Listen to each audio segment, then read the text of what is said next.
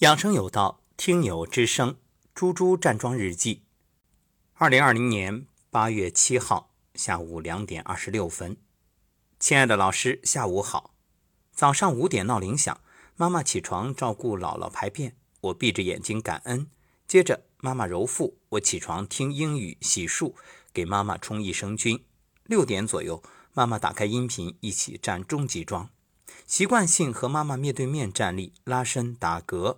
站定时仔细观察，妈妈的气色确实是越来越好。以前每次回来和妈妈一起站桩的时候，总会走到妈妈跟前，帮妈妈把紧皱的眉头舒展开。而这次妈妈一直都是面带微笑呢。妈妈的身体还会前后晃动，但很快就能意识到，又调整回到标准的站姿。妈妈还会在站桩期间走到姥姥卧室门口去看看，因为九十一岁高龄的姥姥已经行动不便。妈妈开心地告诉我，以前每年夏天热，一着急身上就会出一片大大的包。今年这样的状况一次也没有出现。妈妈还是一天两次站桩，下午站桩完毕，接着就是颤抖功，然后拍打。晚上不吃饭，睡前躺着揉腹入眠。我对妈妈说：“现在站桩胸口处已经觉着空空的，呼吸特别顺畅了。”妈妈说她还会胸口堵。总有想长出气的感觉。由于打了七年多的胰岛素，小腹和心口处摸起来硬硬的，像石块一样。站桩揉腹十个月的时间，小腹部位的硬结已经软了一些，面积也小了一些，但胸口下方那块硬硬的还是摸不到边儿。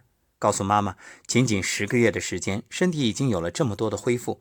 咱们现在已经找到了修复身体的正确方法，启动了身体的自愈力。只要知行合一，继续坚持，一定会越来越好。妈妈也很有信心，请我转达对老师的深深感恩。是啊，珍惜才会拥有，感恩才会天长地久。感恩遇见老师，感恩老师的爱心耐心，让祖国的医学瑰宝得以传承。一起努力，愿更多有缘人受益，让我们一起越来越好。祝福好心情。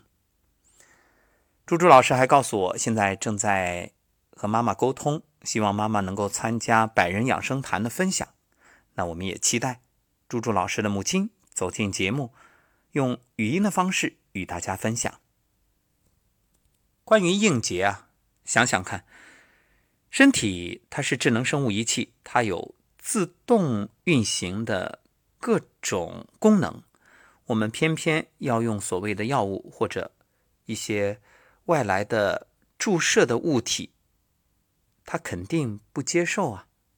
所以这个硬块啊，别着急，也别担心，慢慢来。所谓欠债还钱，这欠债比较多，那当然还的时间就长一点，没关系的。除了站桩，还可以给身体道歉。对不起，请原谅，谢谢你，我爱你。至于这个硬块，时到花会开，功到自然成，一切交给时间，早晚会有消除的那一天。不用考虑，也不用担心，坚持就好了，做就对了。